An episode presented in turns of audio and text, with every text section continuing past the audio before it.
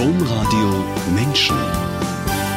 Podcast Besuch aus Burundi. Schwester Josephine Touilly, Generaloberin des Bene Theresia Ordens, ist in Tönesforst, einem kleinen Ort am Niederrhein, zu Gast. Schwester Josephine hat in Rom Philosophie und Theologie studiert, spricht fünf Sprachen, schaut in Europa nach ihren italienischen Niederlassungen und erzählt am Niederrhein von einem ihrer Heime für behinderte Kinder und Jugendliche in Burundi. Mein Name ist Angela Krumpen. Schwester Josephine, herzlich willkommen in der Sendung Menschen und herzlich herzlich willkommen alle, die eingeschaltet haben. Schwester Josephine, Sie sind im Juli zur Generaloberin Ihres Ordens gewählt worden. Als Generaloberin sind Sie für 460 Schwestern in 80 Gemeinschaften in Burundi, in Tansania, in Kamerun, im Tschad, in Afrika, in Europa, in Frankreich und in Italien zuständig. Nun ist Burundi das drittärmste Land der Welt. Italien und Frankreich liegen auf der anderen Seite der Skala, gehören zu den reichen Ländern der Welt. Wenn Sie zu Ihren Schwestern in die Niederlassungen kommen in Europa, was denken die über das Leben in Europa? Was erzählen die? Ja, das ist eine gute Frage. Ähm, ich glaube, man muss immer positiv die Sache äh, sehen. Also meine Mitschwestern freuen sich, da zu sein. Also sie, sie finden das ein, andere, ein anderes Leben. Sie probieren ein bisschen, ein bisschen diese Kultur anzunehmen, damit sie auch zufrieden mit allen Menschen bleiben, auch die Liebe bringen. Aber äh, das schafft man nicht immer. Also, aber was es Gutes ist, ist, dass äh, also die Liebe, mit Liebe kann man alles verstehen und all andere Menschen, die unterschiedliche Menschen auch verstehen und in Verbindung bleiben. Äh, die andere Seite, die ich äh, zeigen wollte, ist, dass auch sie müssen auch lernen. Sie lernen von anderen Menschen äh, die Sache, die sie auch nicht gut verstehen oder nicht können. Das ist eine gute Erfahrung, sage ich erst. Welche Aufgaben haben Ihre, Ihre Schwestern denn, wenn Sie die jetzt gerade in Italien besucht haben oder die Schwestern nach Rom gekommen sind, wo Sie sich als Generaloberin vorgestellt haben? Welche Aufgaben haben die Schwestern in Europa? Also äh, normalerweise die Schwestern kommen nach Europa für äh, zwei Gründe. Erste, weil sie eingeladen sind für eine Mission oder eine äh, Evangelisation, sage ich, sage ich erst, in verschiedenen Richtungen. Manchmal mit Katechese, manchmal mit äh, als Krankenschwestern zur Hilfe in Kranken, Krankenheim, also Altenheim, aber manchmal auch zum Studium. Also es gibt viele Gründe, wofür die Schwestern nach Europa kommen. Sie selber haben in Rom studiert, das erzählen wir im Einzelnen später, aber ich will damit sagen, Sie sind schon lange vertraut mit dem Leben in Europa. Und wenn Sie, so wie jetzt gerade, wieder durch Deutschland reisen und sich unser Leben angucken, was denken Sie denn, wenn Sie hier mit dem Auto herumfahren, wenn Sie zu Veranstaltungen gehen, wenn Sie in die Familien reinschauen, wenn Sie in die Gottesdienste gehen. Was denken Sie über unser Leben? Ja, ich bin nur dankbar. Ich bin nur dankbar, dass äh, unser liebe Gott hat uns geschaffen, also verschiedene Menschen mit verschiedenen Mentalität, mit verschiedenen Möglichkeiten zum Leben. Also ich bin wirklich immer dankbar. Aber andere Seite denke ich immer, also hier in Europa finde ich viele schöne Sachen, viele nette Menschen, viele wirklich schöne Sachen, die man auch in Afrika nicht findet. Aber ich finde auch sehr schade, dass die Menschen ganz langsam den Glauben verlieren. Also gehen nicht zur Kirche, die jungen Leute besonders, äh, sie haben etwas verloren. Das finde ich sehr schade. Kommen wir zu Ihrer Geschichte. Sie sind 1969 geboren in eine große Familie. Sie waren das neunte von zehn Kindern. Das können sich in Europa nur wenig Menschen vorstellen. Und nun ist Burundi ein sehr fruchtbares, ein tropisches Land, ganz im Herzen von Zentralostafrika. Und die Menschen sprechen meistens von Makuline. Meinem Hügel heißt das wörtlich übersetzt, wenn sie von ihren Dörfern sprechen. Und weil sich das Leben so in kleinen Ortschaften auf einem Hügel mit den Feldern Feldern drumherum, die bewirtschaftet wird, so gruppiert. Sind Sie auch auf so einem Hügel groß geworden? Ja, ja, ja. Ich bin in einem Dorf geboren, wo alles Grünes ist wo die Menschen sich freuen, wo die Kinder äh, also spielen, lachen, wo die Familie wirklich in starke Verbindung sind. Und da war, also das Panorama war ganz wunderbar. Wir konnten in der Hügel steigen, also einsteigen und angucken im Tal und der Fluss und Bäume, also alle schöne Sachen. Es gab wirklich viele Sachen zu gucken. Burundi, das habe ich gerade schon gesagt, ist ein ganz fruchtbares Land. Es gibt ja. viel Grün, es gibt ja. rote Wege, es ist ein, ein farbenfrohes, fruchtbares Land. Mhm. Ja, ja, ja. Burundi ist ein grüner Land, wo man findet zum Beispiel viele äh, Bananenplantage, viele Bäume, viele Avocadobäume, viele Orangen. Also fast alles wächst, wächst in Burundi, auch Gemüse. Also das ist wirklich ein ganz, ganz schönes Land, finde ich.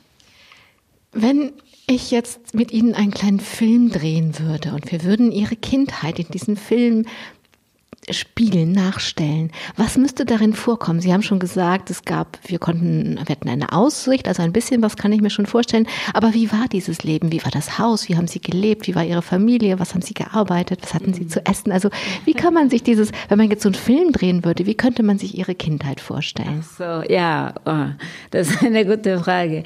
Also wo ich geboren bin, war keine Schwierigkeit. Also mein, mein Vater war Krankenpfleger, meine Mutter hat im Land gearbeitet, also im Feld gearbeitet. Wir haben auch geholfen, wir waren viele Kinder. Äh, es gab keine Schwierigkeit in der Zeit, wo man sagt, es gibt Kinderarbeit oder sowas. Alle Kinder haben die Eltern äh, geholfen. Wir haben im Feld gearbeitet. Wir haben morgens früher zur Messe erst gegangen, dann nach der Schule. Nach der Schule sind wir nach Hause und haben wir gearbeitet, also gekocht, das Holz geholt und alles, was es gab. Es gab das Wasser von, vom Tal abgeholt. Also das war schön. Und danach haben wir gespielt, äh, also unter uns. Aber abends äh, haben wir immer die Freude, äh, alle zusammen mit den Eltern was zu erzählen, Geschichte oder äh, was ist passiert am Tag. Das war ganz, ganz schön, ganz einfach so. Wenn man sich die Geschichte Burundis anguckt, dann ist es ja eine Geschichte, die von sehr viel Gewalt geprägt ist. Und als ich vor zwei Jahren selber in Burundi war, um für ein Buchprojekt zu recherchieren, haben mir viele Menschen von ihrem Leid in den Kriegen von 1972 und 1993 und den vielen davor und danach erzählt. 1972 waren sie gerade mal ein ganz kleines Kind, so kleine Kinder um die drei Jahre, haben meistens noch keine eigenen Erinnerungen. Aber von dem, was ihnen erzählt worden ist, sagen sie, da wo sie groß geworden sind, haben die Kriege keine Wunden geschlagen. Ja, das, das habe ich immer gehört, dass äh, der Krieg in es war 1972 gab dass einige auch von meiner Familie gestorben sind, aber ich selber habe gar nicht das erlebt. Und ähm, aber ich habe auch manchmal die Leute gesehen, die auch allein sind, zum Beispiel Frauen ohne Männer. Und ich habe immer gehört, dass die Männer wären im Krieg ermordet worden. Aber so lange habe ich nicht erlebt. Mhm. Ihre Eltern konnten Ihnen eine Schulbildung bezahlen? Mhm. Und Sie waren eine gute Schülerin. Was war das Lieblingsfach in der Schule? Was hat am meisten Spaß gemacht? Ah, andere Kinder zu treffen. Das war toll und immer mitspielen. Und äh, ich als katholische, äh, von einer katholischen Familie bin ich immer in eine Hügel, wo es eine Krippe gibt von Muttergottes. Das ist Lourdes, unser Lourdes von, von Burundi. Ich bin immer mit anderen Kindern, eine Gruppe, eine große Gruppe. Wir sind immer äh, hingegangen. Das ist fünf Minuten zu Fuß. Wir haben zusammen Rosenkranz gebietet oder Blumen an unsere Muttergottes gegeben, abgegeben oder ganz einfach geredet, also gespielt. Das war ganz schön. Zweite Sache, die ich... Äh Einen Moment. War das einfach aus eigenem Antrieb? So wie Kinder spielen, so sind sie Rosenkranz beten gegangen. Niemand hat sie geschickt und hat gesagt, jetzt geht da mal ein Rosenkranz beten. Nein, nein, das war frei. Das war frei. In Freizeit haben wir immer oder gespielt oder äh, bei Muttergottes gegangen. Das war wie eine, also eine Hobby, eine Freude für uns weil unsere Eltern haben uns immer erzählt, dass das ist ein Ort, wo man bekommt Gnade. Dann sind wir gerne hingegangen, alleine, ohne Eltern, ohne Lehrer. Und wir haben dort gebietet oder gespielt oder ein bisschen erzählt. Und dann sind wir wieder in der Schule und haben wir zusammen, also ich finde wirklich in, im Frühjahr war alles so schön, dass alles unkompliziert war. Und aber, also die Lehrer, also die, äh, zum Beispiel bei mir äh, Französisch und, und, Mathematik zu lernen, das war eine große Freude. Französisch und Mathematik. Ja, das heißt, Sie haben gerne gedacht, bei Mathematik muss man ja eigentlich denken. Das ist ein ja, bisschen wie Philosophie. Habe ich, auch. Aber wenn ich etwas äh, gelernt habe und ich wieder zu Hause das wiederholen konnte und gut zählen konnte, zahlen konnte und so, das war schön. Das fand ich super. Dann sind, haben Sie die verschiedenen, die Grundschule und die weiterführende Schule, alles durchlaufen. Und schon bevor die Schule zu Ende war, wussten Sie, ich will Ordensfrau werden. Mhm. Wann wussten Sie das? Mm, das kommt langsam, das kommt langsam.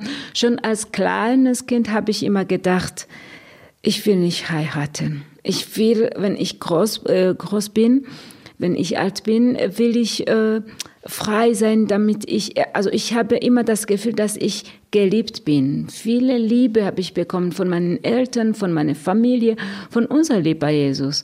Ich habe immer das Gefühl, dass ganz ganz tief geliebt bin.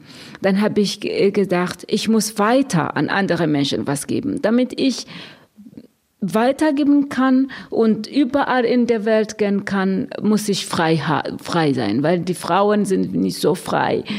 Sie haben Kinder, sie haben Männer, die immer alles in Ordnung bringen sollen. Dann habe ich gedacht, nein, ich bleibe frei und will ich das Evangelium erkundigen. Aber ich wusste nicht wo und wann und wie. Das ist ganz langsam gekommen. Wie haben Sie denn herausgefunden, dass es die Schwestern von Bene Theresia sein sollten? Oh, das ist eine schöne Geschichte auch. Als ich in der Schule war, also ich wusste nicht, das war immer mein Wunsch, dass ich einmal eine Schwester, Ordensschwester wurde. Dann einmal war ich in der Schule, das war, äh, äh, ich war 13 Jahre alt, nee, 14 Jahre alt. Ich, ich war in der Realschule. Dann habe ich immer gebetet, habe ich ge gedacht, wie und wo. Aber einmal ist jemand, ein Muslim, ein Mann, Muslim, ein Lehrer, hat mir ein Buch gegeben, also als Geschenk, ganz einfach so, weil ich war, ich habe viel gelesen und sie wussten, dass ich lese gerne. Er hat mir ein ganz altes Buch gegeben und ich habe das Buch geöffnet. Dann war das Leben von die heilige Teresa von Lisieux und was sie gemacht hat und wie sie sagt, äh, in unsere katholische Kirche will ich die Liebe sein. Ich will die Liebe sein, weil ich bin geliebt und will ich auch die Liebe in die Kirche sein.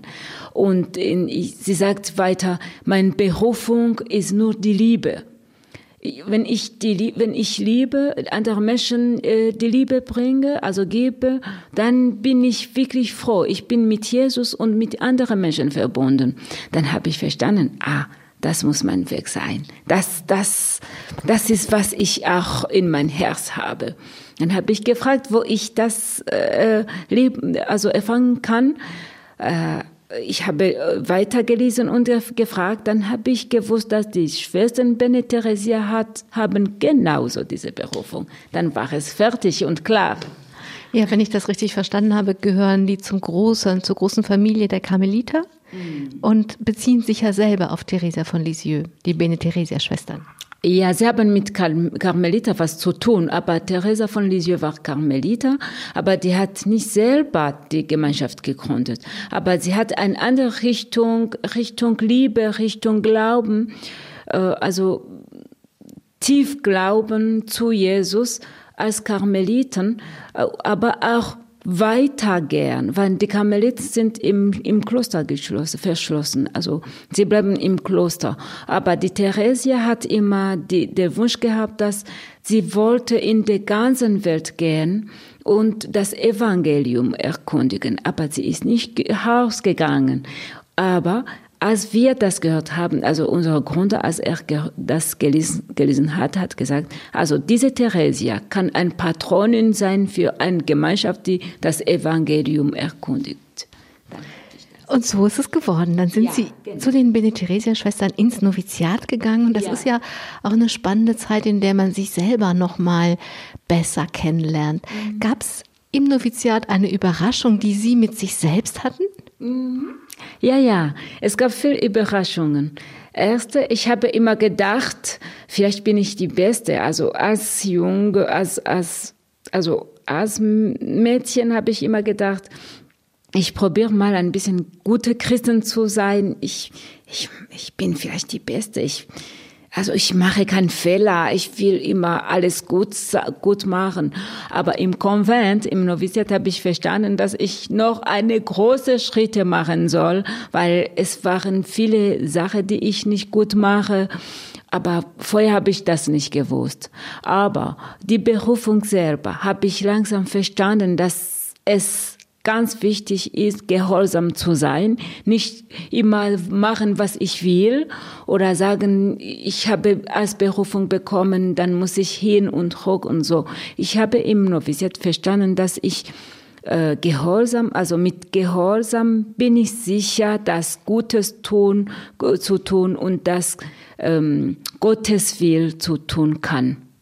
Wie kann das sein? Wie können Sie sicher sein, wenn Sie gehorchen, dass das das Richtige ist. Ja, weil, also das ist, sie, sie unterrichten uns das, dass, äh, also wir versprechen auch das, wenn wir Profis machen, äh, dass wenn Jesus uns etwas sagen will, er sagt nicht so direkt zu uns, er sagt, dass, äh, dass Gottes Will kommt durch unsere äh, Oberen zum Beispiel.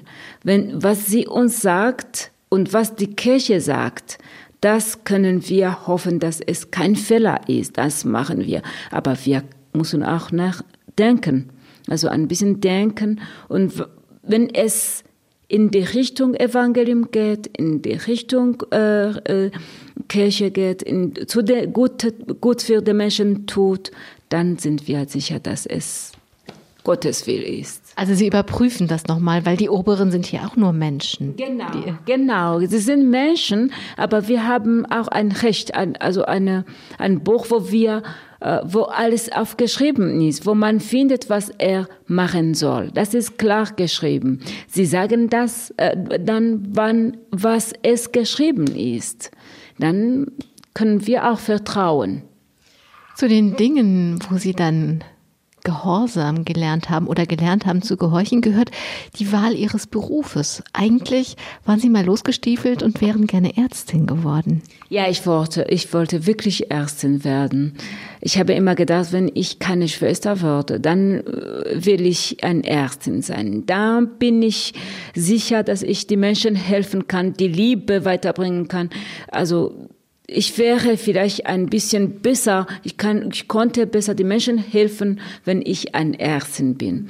Aber danach im Konvent, sie haben mir, ich habe erzählt, was ich wollte, warum ich Ärztin sein wollte, aber äh, langsam hat meine Meisterin, also die, die, die Novizenmeisterin gesagt, äh, nach dein, dein, dein Will, also wenn ich höre, was du willst, ich kann dir sagen, dass für dich ähm, Mission ist viel besser als äh, Ärztin zu sein, weil als Ärztin kannst du den Menschen äh, helfen, aber das Evangelium, was du willst, das hast du keine Zeit mehr, das zu tun, obwohl das auch ein Evangelium ist, aber eine Richtung.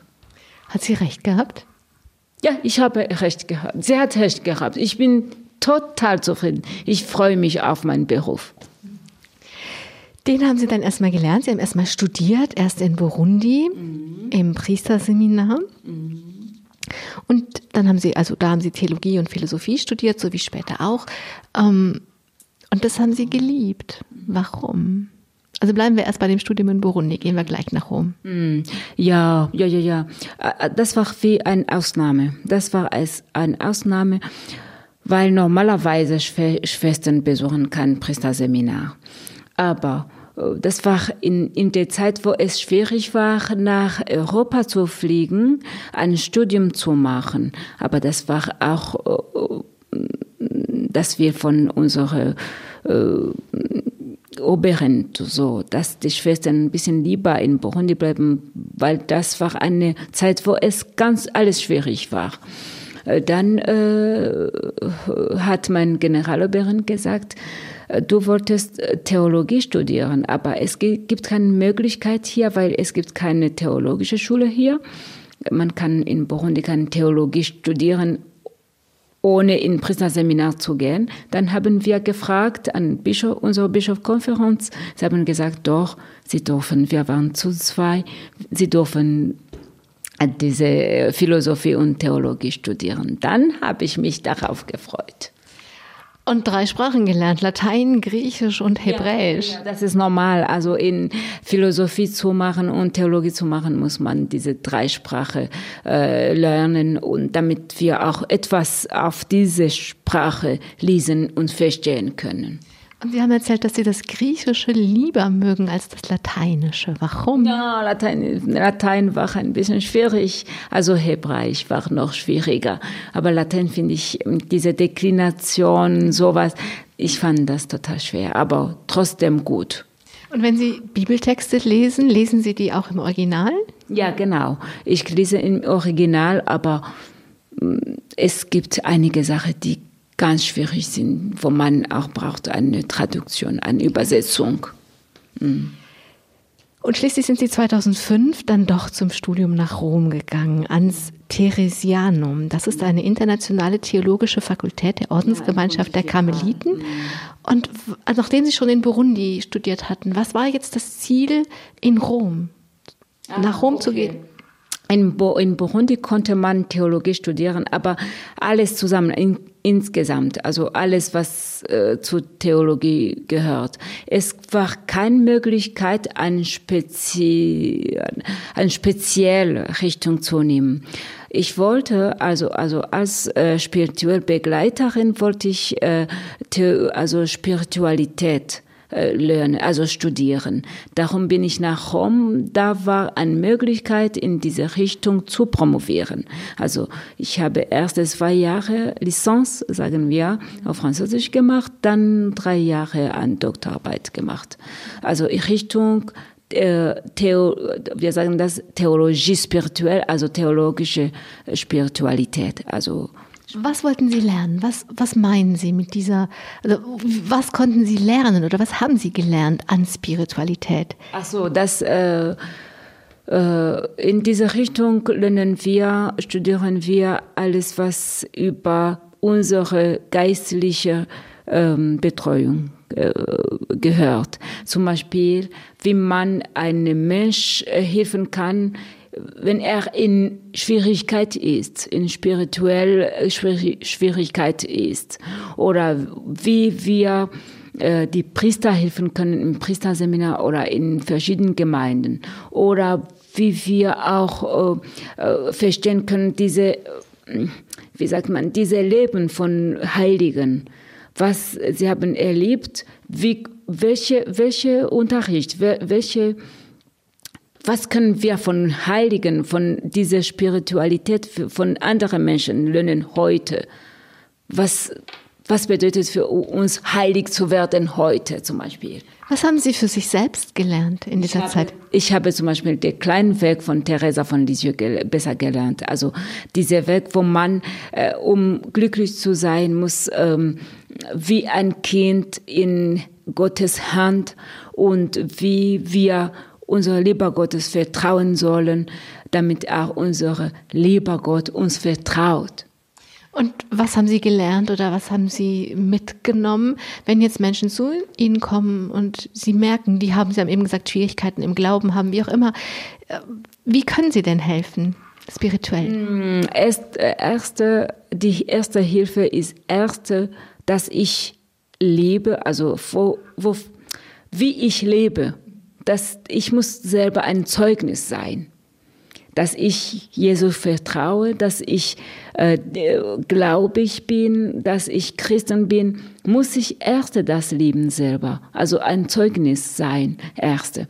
Zweite Sache ist, dass ich muss auch äh, die Menschen ehrlich sagen, dass ohne Gottes Leben ist kein Leben möglich. Heute sind äh, viele Menschen unglücklich Warum? Weil sie haben diese starke Be Verbindung mit Gott verloren. Und das, wenn man diese starke Verbindung zu Jesus nicht findet oder zu Gott findet, dann verliert sie auch die, den Grund zum Leben. Weil unser Leben hat eine Bedeutung, weil, weil wir wissen, woher wir kommen und wohin wir gehen. Ohne das haben wir keine Orientierung, dann haben wir keine Freude im Leben. Und die Menschheit ist auch ohne Bedeutung, wenn wir keine Verbindung mit Gott haben. Und wenn Sie Menschen treffen, die das gar nicht haben, dann bleibt das Zeugnis, dass sie selber anders leben? Ja, ich muss sie auch, äh, also sie, sie sollen nicht zu mir kommen. Ich soll auch zu ihnen kommen. Also sie verstehen, wie sie sind auch. Ein bisschen Respekt muss man auch, weil, also, den Glauben verlieren ist möglich, aber zurückkommen ist auch möglich. Man weiß nie am Ende, was es passiert. Aber ich, ich habe viel Respekt für alle Menschen, aber wenn sie wollen, wir können darüber reden. Damit Sie promovieren durften, mussten Sie noch eine Sprache lernen. Jetzt haben Sie als Kind schon Kirundi und Französisch gelernt, für das Theologiestudium Lateinisch, Griechisch, Hebräisch. Sie kannten natürlich Italienisch, sonst hätten Sie nicht in Rom studieren können. Englisch konnten Sie auch. Dann fehlte noch eine Sprache. Sie hätten es sich leicht machen können. Sie hätten zum Beispiel Spanisch nehmen können. Das wäre bei der Vorbildung ein Klacks mhm. gewesen. Aber Sie wollten gerne Deutsch lernen. Mhm. Eine ganz andere Sprache. Warum? Ja, ich habe die Deutschen sehr gerne. ich habe die Deutschen sehr gerne, weil ich habe gute Erfahrungen gehabt mit Deutschen. Erst, äh, weil ich als Kind schon habe ich immer gehört, dass alles, was die Deutschen in Burundi gemacht haben, sind schöne Sachen. Also über Deutschland haben wir eine gute Erinnerung. Und das ist klar, das ist wirklich so. Und alles, was sie haben gemacht, sind Herzbar, also schöne Sachen so. Aber zweite Sache, Interessant, dass Sie eine gute Erinnerung an die Deutschen haben, denn es waren die ersten Kolonialherren, die wurden dann von den Belgiern abgelöst. Ja, genau. Aber interessant, dass Sie so eine Erinnerung haben. Ja, ich habe eine Erinnerung, weil in Geschichte haben wir das äh, studiert. Aber ich finde es schöner, dass die Deutschen, also sie, war, sie waren kurz bei uns, aber sie konnten schlimme Sachen machen. Einige haben auch schlimme Sachen gemacht, aber sie haben nur was Gutes getan für uns. Das finde ich super. Und äh, dann äh, als Kind bin ich auch mit dieser Idee gewachsen. Und zweite äh, Sache ist, dass ich habe auch eine gute Erfahrung in Rom gemacht mit einer deutschen Schwester, die auch eine gute Freundin für, für mich gewesen ist und bleibt auch bis heute. Sie kommt zu mir besuchen und ich komme sie besuchen. Das war eine gute Erfahrung auch. Aber dritte Sache ist, dass ähm, ich ähm, ich habe immer gedacht, ich konnte Italienisch, Französisch, Englisch. Wenn ich noch äh, Spanisch, Spanisch zum Beispiel lerne, das ist keine neue Sprache, weil Spanisch und Italienisch sind fast ähnlich. Ich wollte etwas Neues auch. Also für mich Deutsch war Fremde, also total fremd und Unbekannte. Dann habe ich gesagt, ja, ich probiere mit Deutsch. Bei uns muss, müssen Sie auch wissen, dass wenn man sagt, das ist ganz schwierig. Wir sagen immer in Burundi, das ist schwierig wie Deutsch. also alle haben gewusst, dass wir wissen alle, dass Deutsch schwierig ist. Dann habe ich gesagt, ich probiere mal mit dieser schwierigen Sprache. Aber ich wollte auch einige Bücher auf Deutsch lesen. Genau, Sie wollten zum Beispiel Edith Stein lesen. Ja, Haben Sie genau. Edith Stein gelesen? Von uns Balthasar lesen, Edith Stein lesen, Edmund Husserl, Husserl, Husserl lesen. Also ich habe Edith Stein ganz viel gelesen. Also deutsche Theologin, Theologe habe ich auch. gelesen. Und wenn ich Ihnen jetzt zuhöre, ich meine, ich habe Sie gefragt, ob Sie in eine Radiosendung kommen. Das konnte ich natürlich, weil ich wusste, wie gut Sie Deutsch sprechen. Aber wenn, wenn ich jetzt verrate, wie lange Sie Deutsch gelernt haben, man könnte ja denken, das waren mindestens acht Jahre. Oh. Das waren aber nur acht Wochen. Sie Ja, haben sich dieses ja. Deutschniveau in acht Wochen erarbeitet. Wie macht man das denn? Wenn man, man Lust hat, ich kann viel. Aber ich finde das auch normal. Also ich hatte, ich, ich konnte zwei, also vier Monate oder sechs Monate durchlernen, aber ich hatte kein Stipendium. Ich habe nur ein Stipendium bekommen für acht Wochen. Dann habe ich gesagt, ich muss das profitieren, also maximal Profit ja, muss ich machen. Das habe ich das äh, eine, eine, eine Woche erste Niveau. Dann haben sie gesagt, nein, du kannst dieses zweite, also das Weibe machen. Dann bin ich weiter. Also wie es gekommen ist, da weiß ich nicht, aber ich, ich hatte wirklich Lust, das zu lernen. Ich war ganz viel interessiert. Das ist dabei rausgekommen. Kompliment. Danke. Bis 2011 haben Sie in Rom studiert, sind dann nach Burundi zurückgegangen und haben dort die Leitung des Zachäus-Hauses übernommen. Das ist ein Haus, übrigens auch das, was Sie jetzt in diesen Ort hier nach Forst am Niederrhein geführt hat. Das ist, liegt in Gitega, das ist eine der großen Städte Burundis und ist ein Heim für Kinder und Jugendliche mit Behinderungen. Fangen wir mal da an mit der Frage, warum brauchen diese Kinder denn ein Heim? Oh, sie, brauch, sie brauchen ein Heim, weil, also m, bei uns ist äh, so, dass manchmal mit behindert die Familie sind nicht zufrieden mit behindert Kinder. Sie wissen nicht, was sie machen sollen und manchmal sie haben auch keine Möglichkeit, die Kinder zu helfen. Und anderen wollen gar nicht den Kinder haben, weil sie helfen nicht. Um, und das ist eine Seite. Und zweite Seite ist, dass äh, bei uns auch die Behinderten haben nicht einen guten Platz in, in der Gesellschaft. Ähm, Sie sind die Kinder, die manchmal wir vergessen haben. Dann haben wir gedacht, äh, wir müssen auch an diese Kinder eine Chance verschenken, damit sie auch äh, zusammen äh, sein, uh, eine Ausbildung machen, aber auch eine Liebe, also die Liebe von Erwachsenen bekommen dürfen. Dann haben wir das Zentrum gebaut. Was ist Ihr Ziel für diese Kinder? Ein Ziel? Ja, was, wenn Sie, nehmen diese Kinder auf und haben Sie ein Ziel, eine, eine Zukunft, was wollen Sie für diese ja. Kinder erreichen? Ah, Sie sind, äh, sie sind unterschiedlich. Sie sind in drei verschiedenen Gruppen.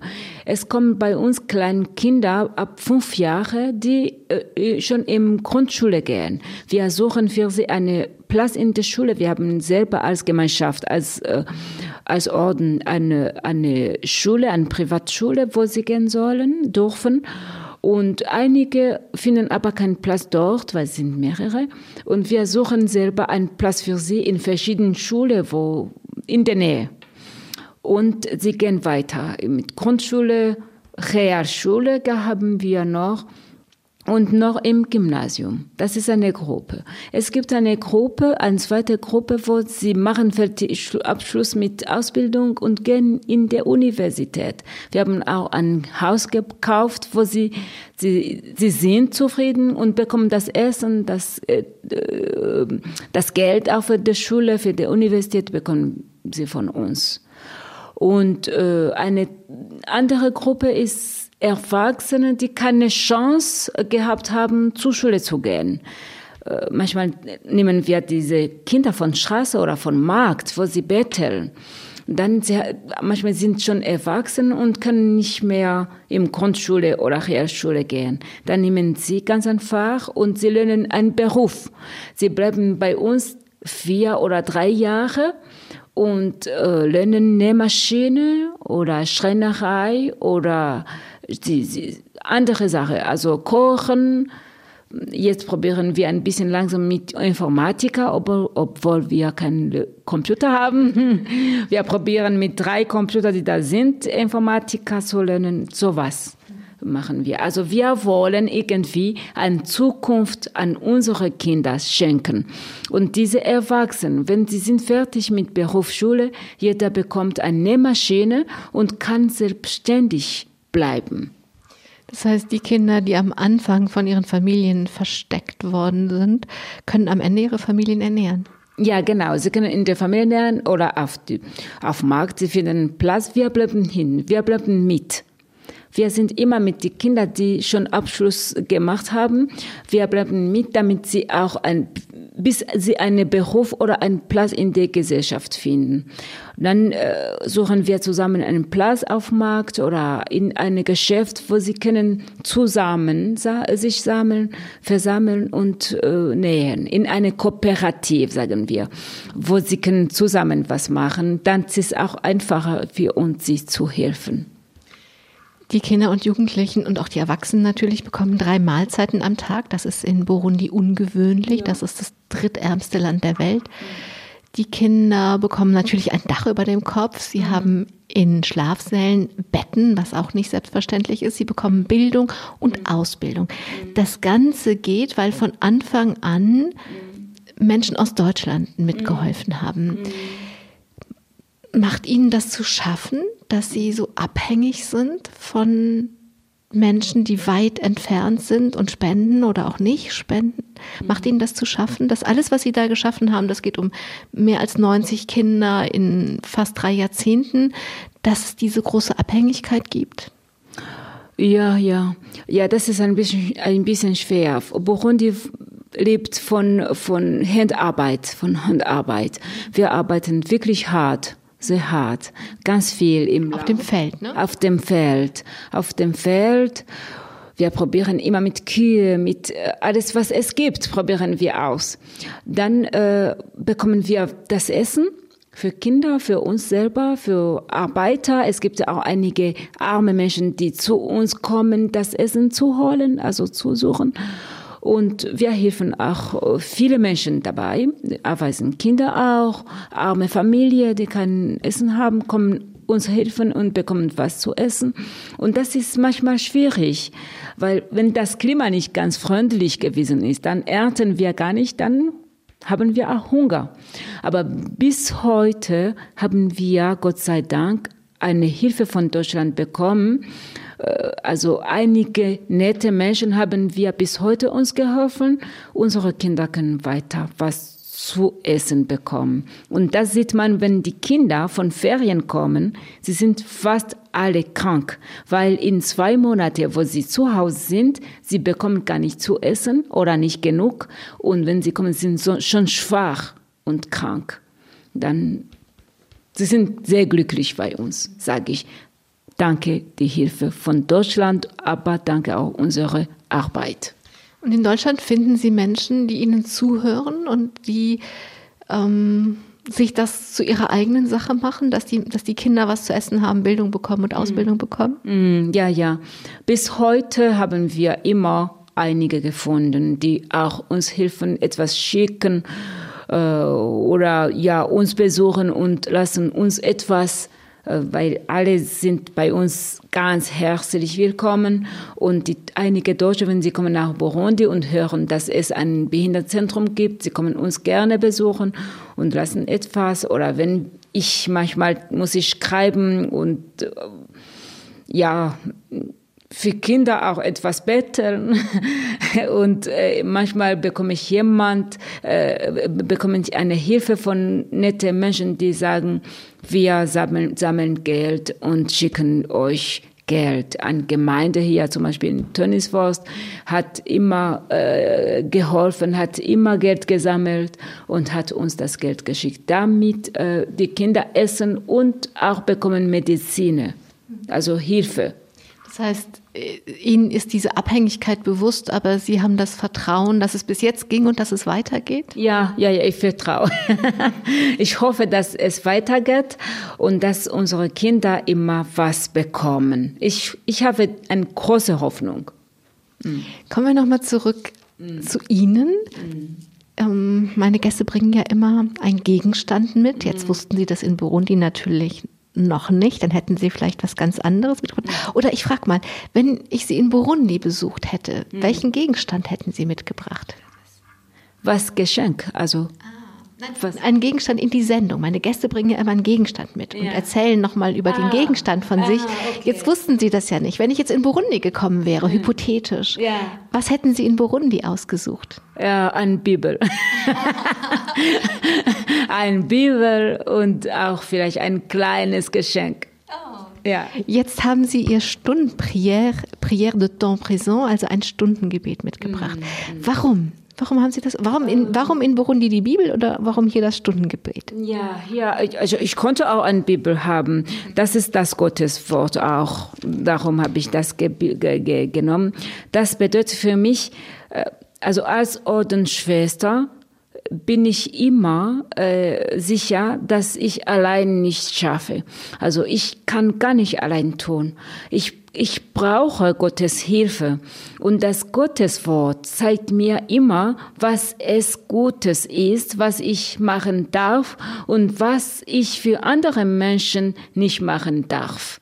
Dann habe ich immer dabei das Gotteswort, damit ich immer weiß, was ich sagen oder machen soll. Aber ich bin auch sicher, dass mit Gottes Hilfe schaffe ich, was ich, ich als Mensch nicht schaffen kann.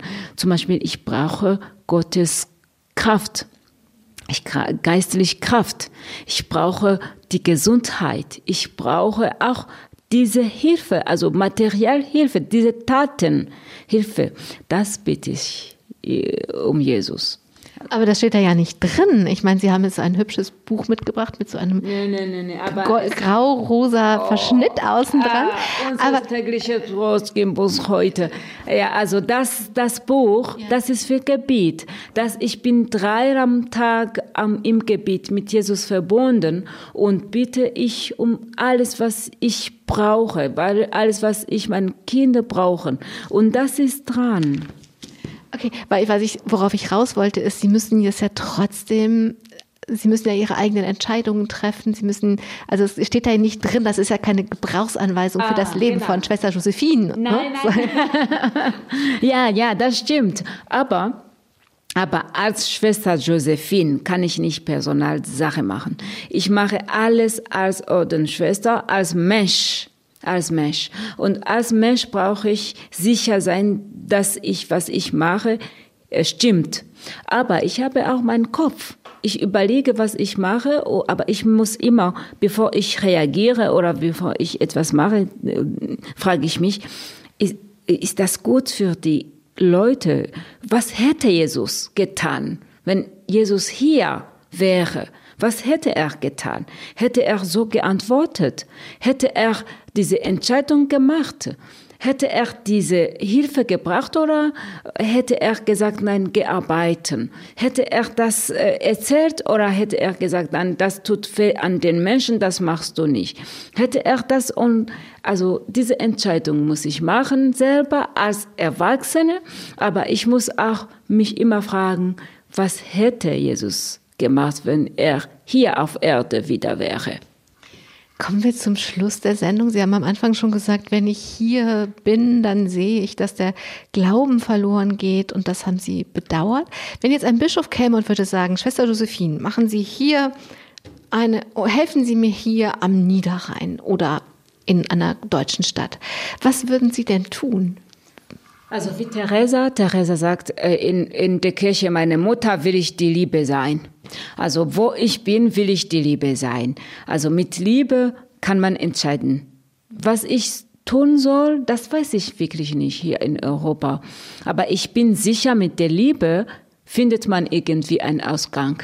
Also vielleicht muss ich die Menschen treffen, zu Hause besuchen. Es gibt hier viele Menschen, die allein sind, einsam sind, dement sind und bekommen keine Hilfe, keine Besuch, kein, also das hätte ich gerne gemacht. Oder im Krankenhaus, wo die Menschen auch brauchen das Gotteswort, das Eucharistie, das, also ein Besuch, ganz einfach ein, ein Besuch, ein freundlicher Besuch. Das hätte ich auch gerne gemacht. Oder vielleicht in die Gemeinde. Wo es kein Priester mehr gibt, hätte ich auch das Gotteswort erkundigen.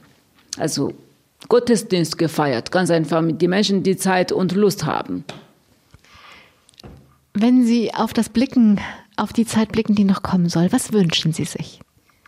Ähm, was soll passieren? Äh, wo? In Ihrem Leben, in Burundi, mit Ihren Kindern, überhaupt. Also was wünschen Sie sich für die Zeit, die noch kommt? Ach so, dass äh, alle Menschen sich führen wie Geschwister. Also ein Herz, eine Liebe, eine, also ein ganz einfaches Leben haben. Schwester Josephine, was für ein Schlusswort, dass alle Menschen sich fühlen wie Geschwister. Ja, genau. Genau, genau. Ich wünsche mir, dass die ganze Welt, über die ganze Welt, alle Menschen, die Geschwister fühlen, sich fühlen und auch sich helfen als Geschwister. Ich wünsche Ihnen, dass Sie das erleben, dass Sie Brüder und Schwester finden, wo immer sie hinkommen. Ich wünsche uns, dass wir das erleben, dass wir dazu beitragen, dass wir uns verhalten wie Brüder und Schwestern. Danke für die Zeit, Schwester Josephine, und alles Gute für Ihre Arbeit und für Ihr Land. Danke allen, die zugehört haben. Am Mikrofon war Angela Krumpen. Machen Sie es gut. Domradio Menschen. Weitere Informationen finden Sie auf domradio.de.